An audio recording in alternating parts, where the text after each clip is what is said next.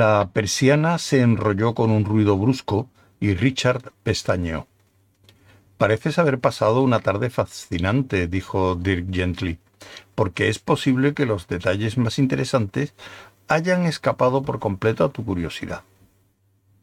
Volvió a sentarse, se retrepó en el asiento y juntó las manos presionando las yemas de los dedos. Por favor, no me decepciones preguntando dónde estoy. Una mirada bastará.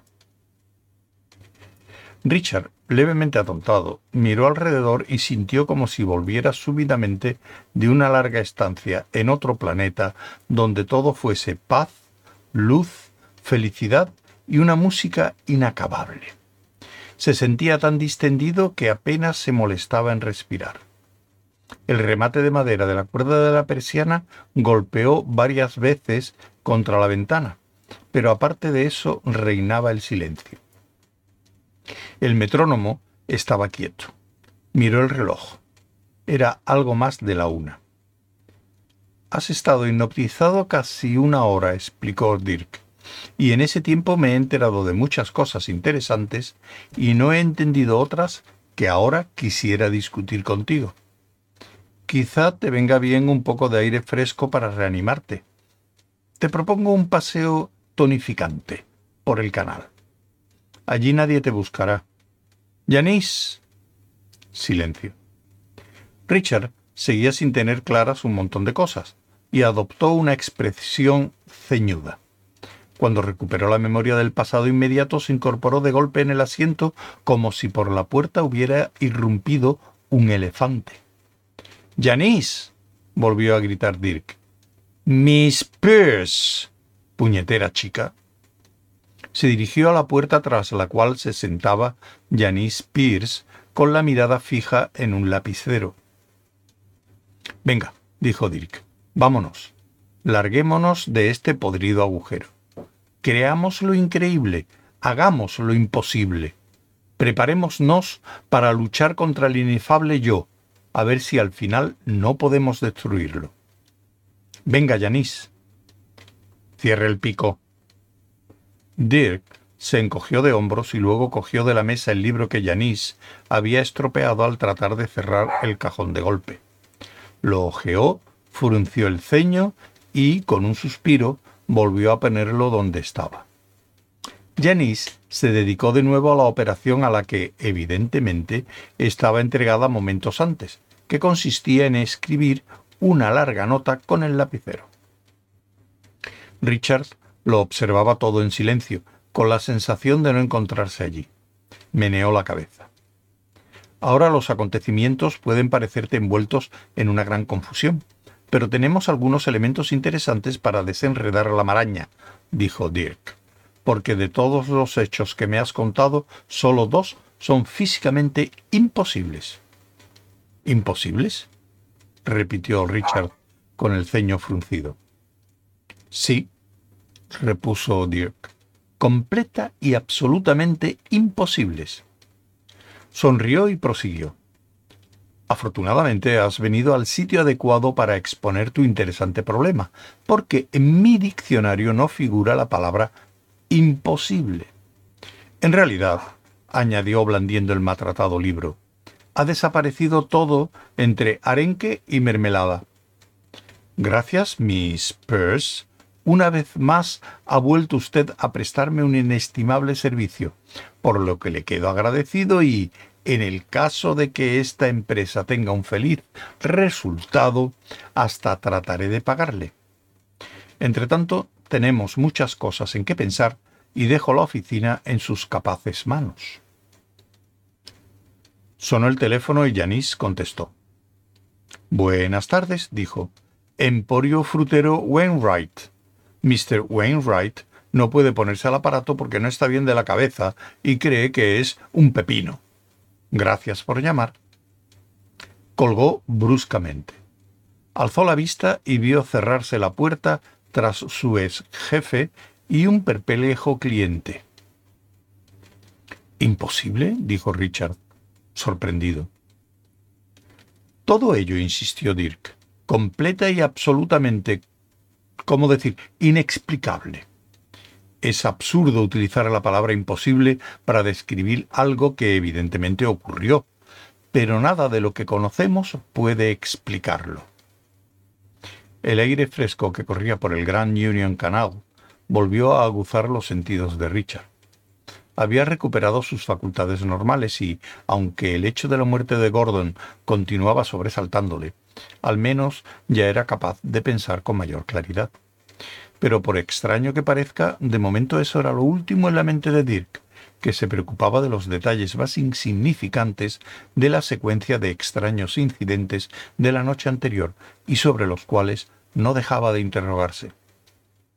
Un corredor y un ciclista que iban en sentidos opuestos se cruzaron y, tras los gritos con que ambos pretendían apartar al otro del camino, estuvieron a punto de chocar escapando por poco a las oscuras y lentas aguas del canal. Contemplaba la escena con mucha atención una anciana de movimientos lentísimos que tiraba de un perro aún más lento. En la otra orilla había grandes fábricas vacías con los cristales de todas las ventanas rotos y brillantes. Una barcaza quemada se mecía débilmente en el canal. En su interior, en un charco de agua nauseabunda, flotaban un par de envases de detergente.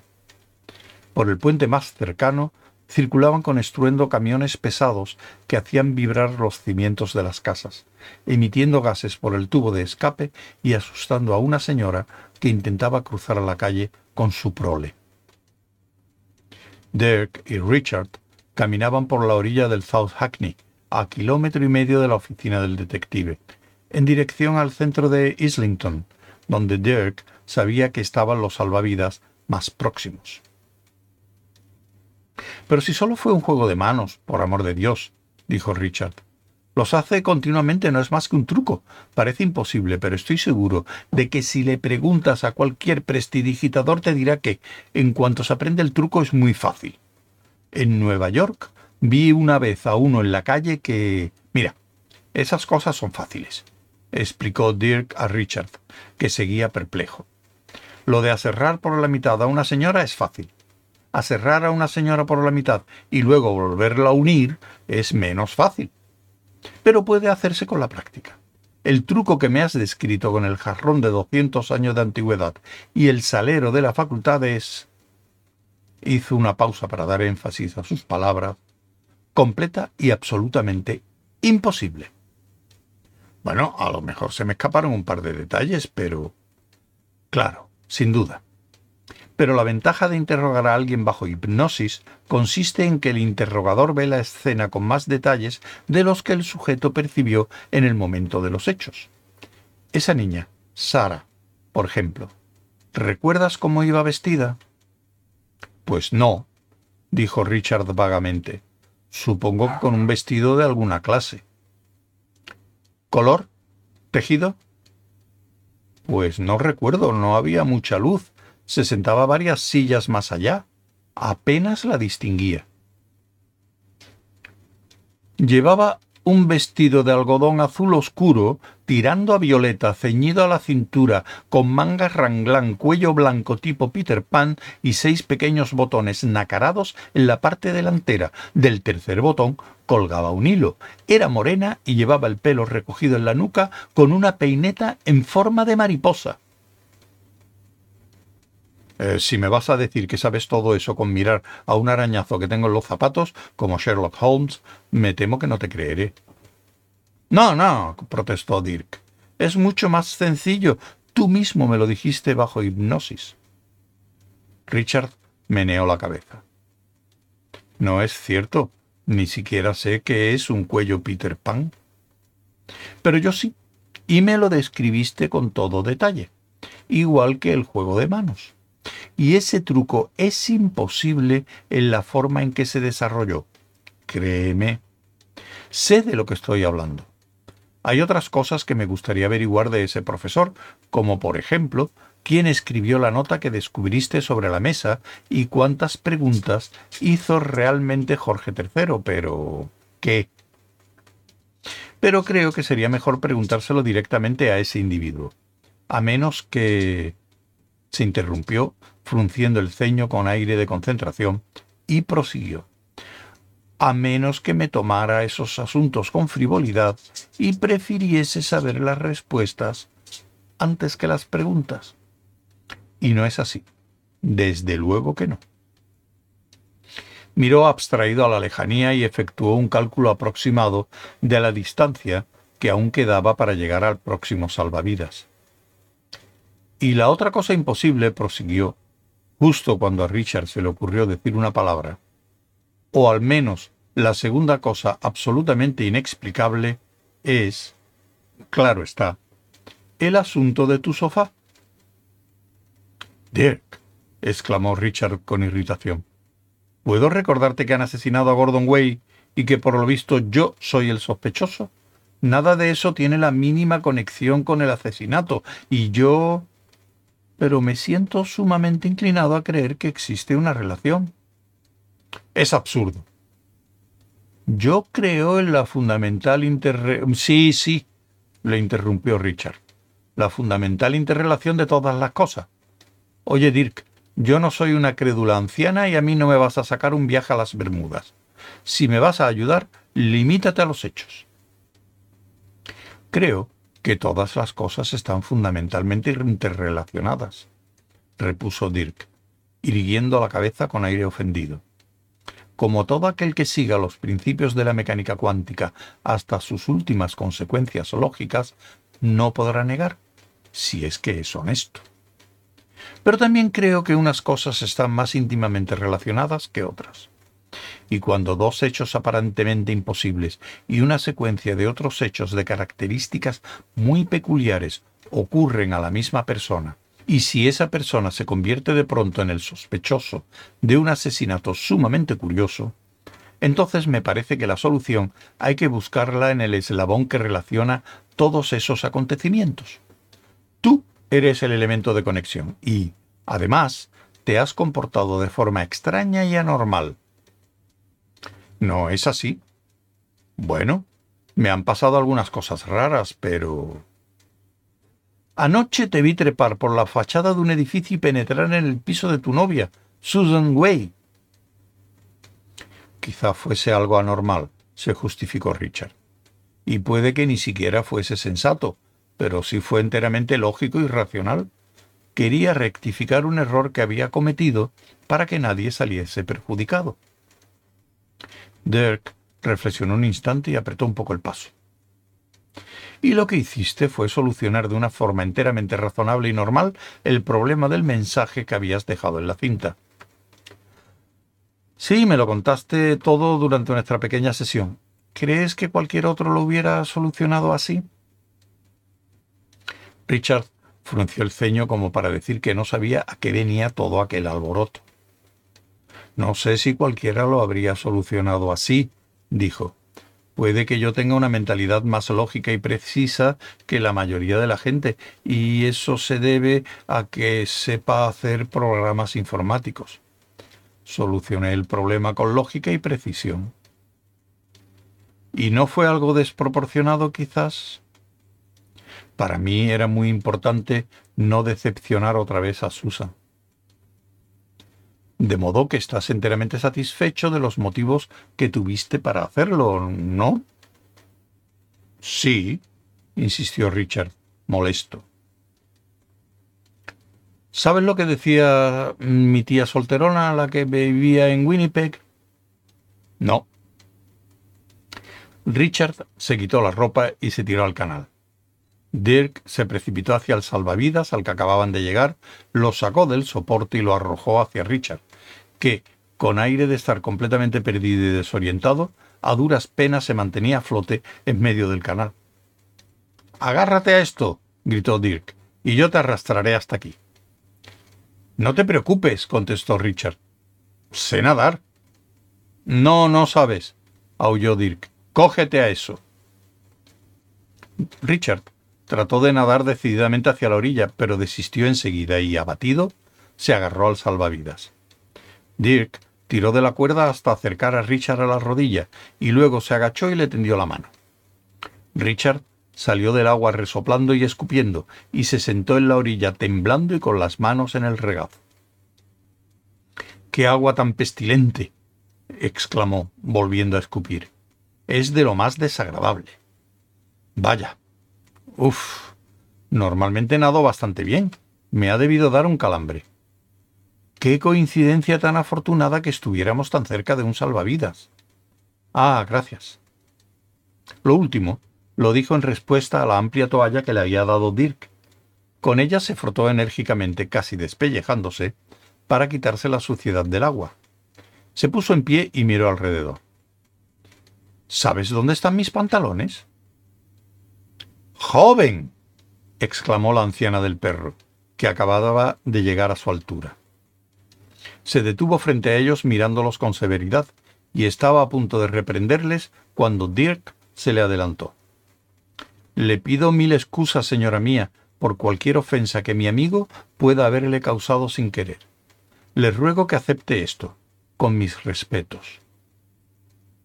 Le tendió un puñado de, anénoma, de anémonas que recogió a los pies de Richard. La anciana se las quitó de la mano con un bastonazo y, llena de horror, siguió su camino tirando del perro. No ha sido muy amable, recriminó Richard, poniéndose la ropa por debajo de la toalla, que ahora tenía estratégicamente ceñida al cuerpo. No me parece una señora muy amable, repuso Dirk. Siempre anda por aquí, tirando de su pobre perro y echando reprimendas a la gente. ¿Has disfrutado del baño? Pues no mucho, confesó Richard, frotándose brevemente el pelo.